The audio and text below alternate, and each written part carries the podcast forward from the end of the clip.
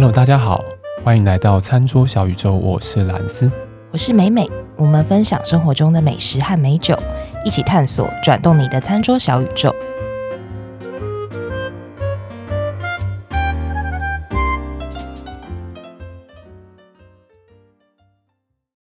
餐桌小宇宙呢，是一个无时无刻在进化、在改良。我们听到群众的声音，我们是一个富有弹性的团队，超有弹性，超有弹性。我跟你讲，今天美美要介绍的，今天呢，美美要介绍的这支酒呢，除了接地气之外，我真的是想不到其他的形容词了。先讲他在哪里买？对，他在哪里买？全联。Oh my god！我都要高潮了，我。然后，它是五大酒庄，五大酒庄哎，旗下的、uh,，OK，旗下的，旗下的项目之一，旗下项目之一，旗下项目之一。但是可以想到说，哎、欸，品质一定有一定的，保障啦。对，嗯，这个酒庄呢，因为我刚刚讲到五大酒庄嘛，嗯。因为大家常常会讲说，哎，什么法国波尔多五大酒庄，五大酒庄，嗯，嗯，那到底是什么东西？它是一个源自于一八五五年的分级制度，就是对于波尔多地区的两个，一个是梅多克，一个是锁店，这两个地区的葡萄酒生产者去做一个分类。嗯，那在一八五五年以前，英国其实包办了世界上的各种比较重大的大型的展览会。那那个时候，拿破仑呢，他就决定说：“哦，好，我要在自己的首都，就是巴黎，嗯，去办一个万国博览会。嗯”那当时主办单位他为了说要把这个葡萄酒推上世界舞台，对，然后也方便让不是那么懂酒的人来买，所以他就要求说，对波尔多区所生产的红白酒去做一个分级。嗯嗯嗯。那所以就开始有一些分级制度，怎么分呢？就是一级酒庄比二级酒庄来的好优。那二级酒庄又比三级酒庄好，就以此类推。哦，那如果说同级的，比如说你是二级，我也是二级，那我们就不再做排名，这样我们就是平起平坐。哦，都同样属于二级。对，对，就平起平坐了。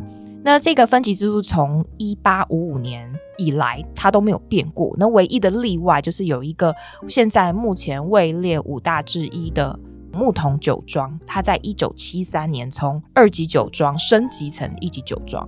所以以前在、oh. 呃一九七三年之前，一级酒庄只有四家，那现在有五家，okay. 就是我们常常讲的五大酒庄。五大酒庄，所以五大酒庄其实就是一级酒庄，对，一级啊、二级、三级等等，基本上都没有变过，只有维冈木桐酒庄它是一个例外这样子。对，呃，应该说一级酒庄它没有变过啦，二三级它会有一些调整。哦，二三级会调整，是一级就是一直定在那边。对对。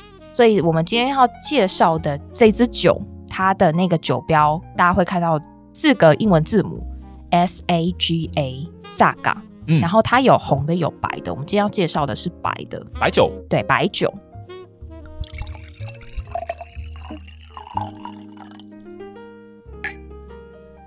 这个酒庄刚刚讲到说它是五大的旗下之一嘛，那它是拉菲，嗯嗯嗯对，拉菲，对，拉菲堡。那拉菲。它是由一个叫做 DBR 的集团所拥有的哦。Oh. 那这个集团呢，它其实应该说它是一个家族的事业。嗯，那这个家族传承下来，就是说他们希望说去保留他们的历史传统，然后去生产最优质的葡萄酒。嗯，那他们讲说这个是他们的拉菲精神，oh. 所以他就希望说把这个拉菲精神延伸到集团旗下的所有酒庄，所以等于说。这个是他的应该说中心思想啦。嗯嗯嗯。这个集团呢，他从一九九五年开始就开始生产一系列，就是以这个刚刚讲的萨嘎为名的红酒跟白酒。那他是希望说，哎，能够亲民一点，然后让大家都可以日常饮用，然后又可以天天喝，然后不会让这个荷包失血。哎，但是这个餐酒，但这个酒厂的话，它跟我一般认知的五大酒庄的拉菲是同一个吗？同一个集团，同一个集团就是，但是下面不同的酿酒的地方这样子。对，跟、哦、跟比如说葡萄啦，这一定会有些不同，或者是这个酿酒的酿酒师也会有不同，但是他们是用他们的精神，基本上品质就一定是会有一定的状态的。对、嗯、对，应该是说以它这个价位来说，我觉得是、这边也跟听众朋友分享，就是说像我们常常在喝葡萄酒啊，你会觉得说，哎。这价钱从几百块到几万块、十几万都有。嗯、对，对那到底是差在哪？嗯，那价钱。对，废话。对，除了价钱之外，我个人觉得啦，差别最大的是层次感，哦、就是跟它的变化度。嗯，就比如说我讲的极端一点，嗯、就是说几百块的跟几万块的，因为几十万我没喝过了。啊，OK，几万块的喝起来的层次感、架构跟它的变化度，嗯，就是我觉得差异最大的地方。嗯、那我是觉得像这个 Saga，它是以同价位来说，嗯、它的层次感是很多哦。OK，层次感、变化度，我觉得都是。排名在很前面，嗯嗯嗯，所以这我就是觉得，哎、欸，他近期好像哎讨论度还算蛮高的原因。对对对，对，这支酒呢，因为我们要介绍的是白酒嘛，嗯、那一打开来，如果以香气来说，它最明显的是有柑橘跟柠檬，就是白酒的比较清香对的味道。嗯、它的葡萄品种，一个是 Sauvignon Blanc 白苏维农，嗯，一个是 Semillon 赛赛美容。就比较绕口一点。这中文在台湾，台湾真的是这样比较少，比较少听到。大家都讲 Semillon 嘛，对对对，嗯，就是这两个葡萄品种，它的味道刚刚讲香气就是一打开很清香的柑橘跟柠檬调性。嗯嗯嗯。那喝起来的话，它我觉得是比较偏向热带水果哦，就是算有一种夏日气息啊。哦，又是一个好搭餐的酒呢。哎，对，好搭餐的酒，像现在天气也开始，呃，今天是比较凉啦，那开始慢慢要转热了，春天夏天来就可以冰冰的喝，嗯、其实我觉得还不错。嗯，再来是它喝进去的感觉，我是觉得第一个先讲酒体，大概就在中间值，它有白酒的爽脆，就它不是那种很饱满的路线，嗯嗯嗯，但也不是那种很细瘦型的。对，就是那种很尖锐型的白酒，所以它大概是刚刚好，就有一点点爽脆感。但是它如果说是胖跟瘦之间，它浓鲜合度，哦，浓鲜合度，喝起来的感觉，因为刚刚讲到说有点水果夏日的气息，所以它的第一印象，我觉得它是可爱的。就如果以比拟人来说啊，就是很可爱、阳光的，不是那种高冷，不是那种高冷，然后也不是那种超级活泼，阳光清新的美少女。哦。喝到喉咙的感觉是整体算还蛮温顺，不会说有时候有些酒它有一些烧喉感，嗯，那这个是我觉得算隐藏酒精度隐藏的蛮好的。哦。在喝进去的感觉，除了刚刚讲的橘子。